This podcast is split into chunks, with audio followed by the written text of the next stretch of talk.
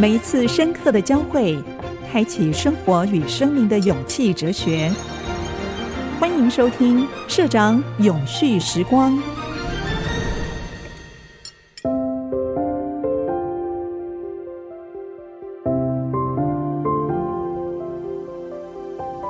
嗨，永续时光的朋友们，大家好，我是电子时报的社长黄清祐。我今天邀请到的来宾是我的好朋友陈孟凯，他是在台湾食农文化美食。我讲的美食不是味道好的美食。是真正内涵好的美食，农怎么去经营农业？不是只有种菜就可以了，怎么变成一个系统，变成大家喜欢的系统？这一件事情对社会是很重要的。孟凯是不是跟大家打个招呼？各位永续时光的听众们好，啊，我是陈孟凯，我来自台中，我现在在台中有一个推动农民市集的合浦农学市集。那非常非常的荣幸来到永续时光，跟我们的社长聊聊很多农业以及永续。大家看孟凯长得这个样子啊，他像农夫吗？我想，因为我跟他很熟，是很好的朋友。我知道他是台大电机毕业的，我知道他在美国念完电机博士，然后呢，在美国工作。十几年前他回到台湾，他觉得台湾的饮食文化应该有一些。向上提升的空间。我说，你为什么愿意回台湾，而且不是在新竹园区工作？您为什么愿意回到你的家乡台中，去经营你所认同的事业？事业的部分是不是请孟凯跟大家稍微介绍一下？第一个，我会念电机系，好，是个误打误撞。在我那个年代，你考上了一个不敢不去念的系嘛，叫台大电机系。为什么念电机？当然，现在事后回想，半开玩笑讲两个字叫“阿宅”，这样讲好像有一点炫耀，真的不是这个意思。我知道，我知道。为什么去美国念书？台大电机系。嗯。为什么要拿到博士？台大就是要拿到 博士。那工作之后呢？其实真的到职场去，啊、呃，出了社会，才意识到自己其实对于人文非常的有兴趣，在企业里面也开始在思考自己的未来。当然，对我最大的影响是因为啊、呃，我的至亲拥有社会定义的勋章。我想我的追求也是跟着社会的勋章在走嘛。那我的至亲拥有了这些社会定义的勋章，反正那时候他的社会定义的勋章就是事业做得很好，钱赚很多。可是他却陷入的医生贴的标签叫做被害妄想。好，反正大概可以理解，活在极端的恐惧痛苦当中。给我的震撼是。他拥有社会定义的勋章，可是却十分的不快乐。嗯，到底是个案还是普遍现象？我觉得那开始打开一个视野，我开始看，好吧，跟赚钱没有关系的书啊，例如人的精神层面等等等等。那同时也做一个比较大的决定，就是需要回到台湾才能帮助这个至亲。可是回到台湾，我不可能开一家台积电，好。所以我决定先去念一个气管的 MBA，好，所以在三十五岁，车子卖掉，房子卖掉，然 后搬到学校的小公寓，哦，就博士学位又拿了四年，是全班第一老的，好，三十五岁去念 MBA，好，那我要谈的是，在 MBA 我修课就很奇怪，学校里面有对老师的评分，只要他评分最高我就修，我不管他开什么课。那因为名校嘛，那课其实非常非常的多，其中一门课给我非常大的震撼，它叫英文叫做 Leadership and Vision。嗯，那门课呢就是看电影、看电影、看电影、看电影，然后两本呃书，那两本书都是对我影响很大的。啊、呃，有一本我之前就有接触，哦、呃，叫 The Seven Habits of Highly Effective People，就是与成功有约，Stephen Covey。那另外一本我就那里头才接触到叫 The Road Less Traveled，心灵地图，就 M. Scott Peck。那这两本书给我很大的影响，就是开始思考人为什么要活着。我是自己没有想到，在 MBA 这里面，就是以 finance 啦这些投资啦，居然有这样的一门课，而且这是对我最大的影响。应该说有结构的，也严肃的去看我到底要做什么，未来要做什么。虽然没有答案，但是知道这是重要的。尤其是期末报告更惨，他找了一个是 Malcolm X 啊，如果有听众有机会去看，他其实是个黑人。那那黑人从他入狱啊，就监狱里面认识这一个他的老师，然后出狱以后跟着这个老师，后来看到这个组织的问题，他自己又成立，然后从一个基督徒变成一个回教徒，他的心路的历程，我这辈子很认真念书，我从来没有迟交报告，那是我唯一迟交的报告。因为我跟老师申请说再给我三天，但是我把初稿给他看，我说我要再花三天把它写成我自己未来一生的一个 guidance。嗯哼，所以会回到台湾起心动念，当然是因为想要协助至亲，也想要整理自己这些到底人为什么活着的这件事情。那当然回到台湾，说实话。这样讲也没有什么恶意了，我除非会设计半导体，什么也不会。这样讲怪怪的哦。啊好啊，当然那个机缘是我服务半导体，好，所以啊也是跟台大同学创立了服务半导体，所以台积电的虚拟 Virtual Factory、TSMC Direct 就是 Online，这些都是我跟同学一起做。那做的过程当中，其实我被诊断出有僵直性脊椎炎的阳性反应，那个是家族遗传。年轻人不懂嘛，以为健康是吃到饱，嗯，好，可以无限享用。那那给我的震撼就是，哎、欸，等一下，当然这边很多的过程啊，又碰到很多的贵人，最后面临的抉择就是，要钱还是要命，两个都要。但是继续留在这个行业的那个快速压力、张力，还有那个整个的很难两个兼顾，很难很难。嗯，好，那有机缘了，那也觉得。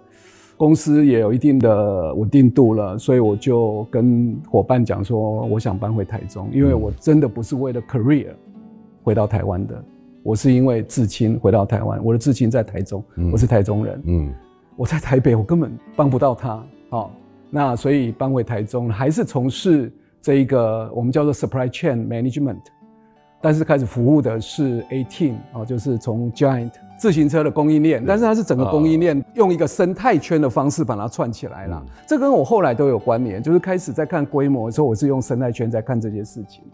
那呃，回到台中，当然也是开始思考，就是还是一样要钱要命的这件事情啊。只是这个时候就不是在台北这边那种整个的压力在台中，那整个规模也变小，也更困难，因为呃整个的思维也没有。但是开始就有比较有让自己慢下来一点。那开始有一些空间，就到日本去看呃身心的这些饮食啦、作息啦、运动啦、压力啦，哦，其实开始就有点接触这些身心灵的部分。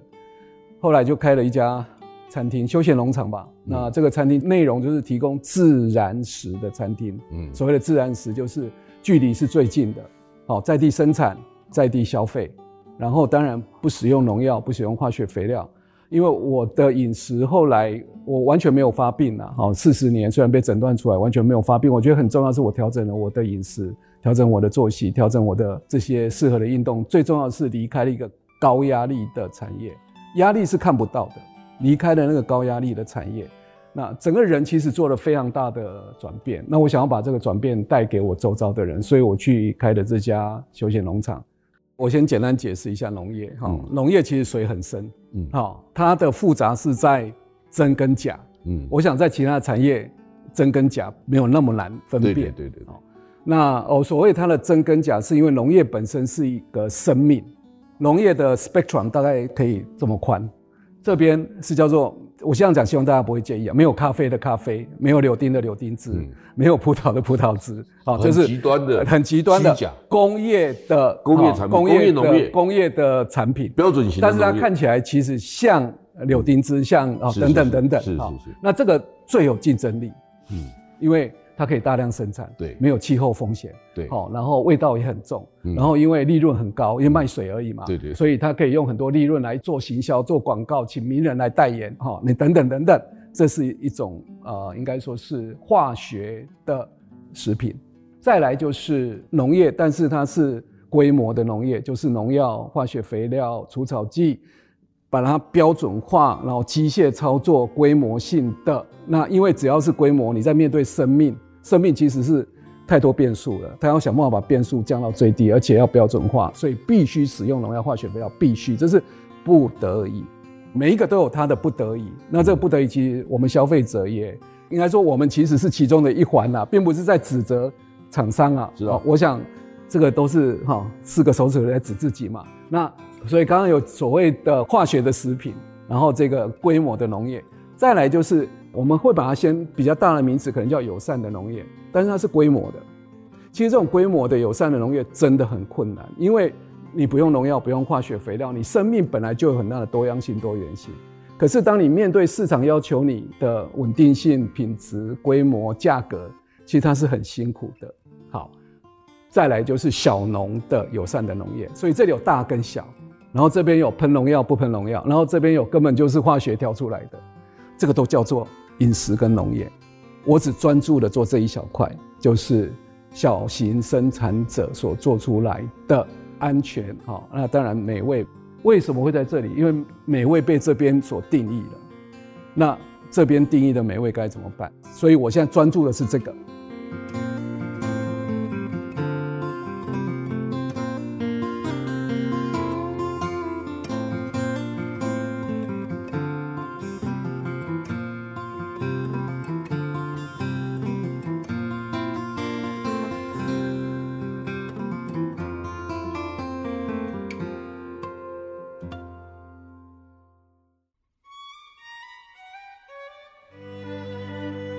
来讲啊，孟凯有一件事情我很好奇，你跟你的同学、跟同才、台湾最棒的精英一起对话的时候，其实我认为一点都不困难，因为你知道怎么跟他们对话。但如果你回到了中部乡下，所有的农人不理解你，你要谈食材、谈履历，你怎么引导他们的信任，然后跟你愿意长期合作？我觉得是这样子。其实重点是这样子啦，农业其实是很单纯，农民很单纯。所谓的单纯的意思是说，他们也只能看得很短，因为农业的风险太高了。你看太长，那个风险都是我没办法预料的嘛。嗯，他其实只能看得很短。那我觉得刚开始我其实是很难接受这一种啊，我们姑且叫做现实。可是你当活在这种大自然的变数当中，你不得不现实。那现实怎么办？农友们面临的最大问题是你怎么卖？那我协助他们怎么卖？可是做农业的这一个，这三个都可以赚钱。这个大概赚不到钱，因为你小，你没有规模，而且你小，人家要获得信任，你不可能做品牌。做品牌是一件很贵的事情，而且小这么小做品牌，做完了品牌说好好好，我要跟你买啊，明年七月做什么品牌？你没你的东西并不是随时都有的，嗯，农业就是这样子啊。我们日常生活当中有很多诱惑，是。是声音的诱惑，很多品牌行销的诱惑，你就会改变。我如果单独投入这个，然后协助农友那种福利的方式，就是说啊，我有点资源，我我来办这个市集，让你们来，其实也不长久，因为只要我玩不下去，我不玩了，这就结束了。所以我们做的时候，来三十个农友，你们单独一个都卖不出去，我们三十个联合起来办市集，市集大家出钱让他 break even。那市集就永远 break even 就好，但是因为三十个人集合在一起，你们就有机会赚钱，有点经济规模。对，那你的经济规模是来自于这三十个人的集合，而不是一个资本家出来，然后呢出了一笔资本，然后来办一个哈。因为很简单，企业目的就是获利嘛。那获利要从哪里？一个就压低他们的价格嘛。可是今天如果这个组织哈，这个组织是这些人就是老板，你的意思是说内部交易大概就可以创造这个社群的交易。他就可以创造基本的生存的条件。没有内部交易，嗯，我们需要一个组织，三十个人联合起来一个组织，你才有办法让外面的人来消费，你才有可能集，你才有经济规模，才有多元性。对，你有经济规模，你有多元性，你才在市场上能有立足之地。然后这三十个人是彼此 qualify 过，对，你确定说这三十个伙伴是不会有问题的。我。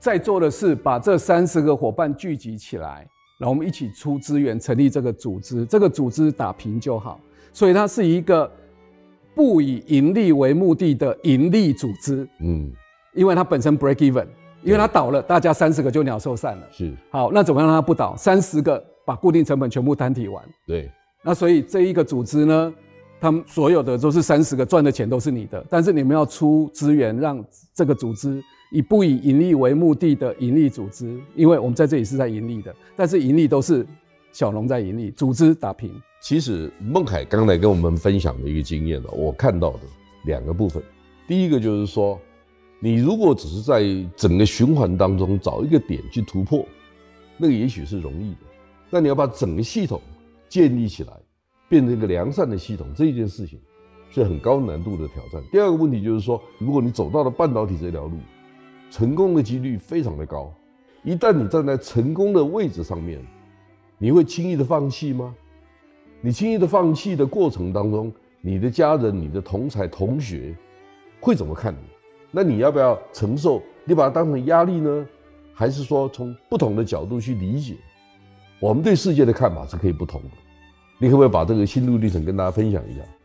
说实话，在那过程当中的确有很多的挣扎。嗯，比如说，我也是美国名校毕业的嘛。嗯，同学们去哪里？去 McKinsey。对。哦，去这些 finance，然后那个半开玩笑的啦哈。我那时候如果在家里工作创业的薪资啊，会把大家的毕业班的平均薪资至少拉低很多。哦，半开玩笑。但是我觉得在这过程当中呢，就像您刚刚讲的，的确有很多的挣扎，这样做到底对不对？所以我会回头来看，呃，用稍微比较简单的回答是：这剧本真的他是他写的。如果您问我三十几岁，我剧本会像今天这三十年来绝对不会是。那那个当下，比如说至亲对我非常的重要，那陪伴他，那虽然陪伴的过程当中非常多的挣扎，那为什么一直走下去？就觉得这件事情很重要。哦，从人文上很重要。那你刚刚讲的其实是真的。我把自己分成两个阶段，第一人生跟第二人生嘛。第一人生其实很重要的是什么？我想就是赚钱嘛，建立事业嘛，很理性嘛。那我觉得像我在第二人生其实是这一个人文的啊，相对于会去思考这些什么是呃归属、连结、爱啊、意义等等等等。那我会觉得老天爷给我的是提早压缩，让我提早去面对。面对这些事情，那在面对这些事情的时候，呃，我想我也必须很诚实的跟大家报告是，我是商人家庭长大的，好，我我的家人其实是提供了算是有一个好的基地，所以我觉得我很幸运，当中我有一些间隔，间隔就是我能够在念完 PhD 又工作四年，居然能够放下去念两年，这两年的是一个间隔年。我没有再继续做半导体，我那两年就是刚提到的这个课程啊，学习学习。嗯，那这两年的学习之后，要回到台湾的这一个，比如说您刚讲的，家人就碰到很大。我两个孩子在美国出生的，然后我太太其实跟小孩都不愿意搬回台湾，嗯，那我就自己先回台湾，然后就两边飞。飞到他们觉得这样再下去也不可以，那我们就最后还是决定全部搬回来。嗯，所以我觉得那是经过一个漫长的沟通的过程。嗯，那我觉得沟通不是理性的沟通，而是让他们看到我是真的想回台湾。嗯，我飞了四年，我觉得很多时候是用行动来代替语言，因为行动最代表我想要回台湾嘛。那我如果说硬是说我嘴巴讲要回台湾，然后把大家就踹回台湾，那到时候真的做不好又回去吗？我就就就用自己比较辛苦一点，先这样飞。所以我觉得用行动来沟通。那行动的沟通过程当中，碰到这些苦，碰到这些痛，其实也是一种沟通的方式。因为那苦跟痛是我，那对家人也有，一定会影响到他们。但是他们也在这过程当中也在整理他们是怎么看这件事情的。所以我觉得时间是重要，花了四年。刚刚社长有问到说挫折感嘛，要么就不要面对，要面对就像进厨房就不要热嘛。你、嗯、在问我说厨房热不热？嗯，那就不要进厨房了，开玩笑啦，你不要介意。没错，进了厨房就不怕热。是心态的问题。对，但是你为什么要进厨房？那进厨房的成就感在哪里？对，否则没事找事做吗？好，嗯，这个问题有一点点难回答，因为它是一个很长的过程。就好像呃，这个问题别人也问过我，那我的回答其实有点怪怪的，但是我还是照样回答，就是说今天。生一个小孩，生小孩其实很不划算，很贵。阿 阿公养就划算。哦，阿公养好，不管怎样，养小孩是昂贵的。如果你用所谓的投资报酬率，哇，那风险也很高。好，那小孩子，然后半夜吵你，然后生病了，半夜带着送急诊，等等等等。好，那你到什么时候？十八岁吗？十八岁以后你还是继续担心吗？那是不是很没有成就感？那要问所有的父母啊，因为什么？我觉得因为爱。我想这个爱是主动的爱，啊，我想我们我们并不是把小孩当做什么养儿防老的概念，我觉得那个那个感觉是很难描述的，而就是一种呃，身为一个自我实现或甚至到一个 transcendence 的那一种对于整个的自我跟外界的哈，或是你在孩子身上在家庭身上也看到的自我，我觉得那一个成就感是来自于一种自我实现的成就感，内在的一种喜悦吧。我从孟凯身上看到哈，我们怎么定义他是不是成功人士？是赚很多钱吗？还是对于自己的人生哈？刚才讲孟凯谈到说他从学习其实我我想延伸一下谈这个事情。孟凯是从学习的过程当中重新定义了自己的人生，他认为是人生不应该是这样。第二个，他从这个定义的过程当中找到自己的定位，他是跟其他人不一样，但他有一个字很重要，honest，很诚实的去面对自己的人生，然后家人旁边的人就会理解你为什么这样做，而且他不是说我今天跟你讲了，明天我换了一个方法，no，就一直延续做这个事情，这个延续性、稳定性，其实是我们面对人生非常重要的一种方法。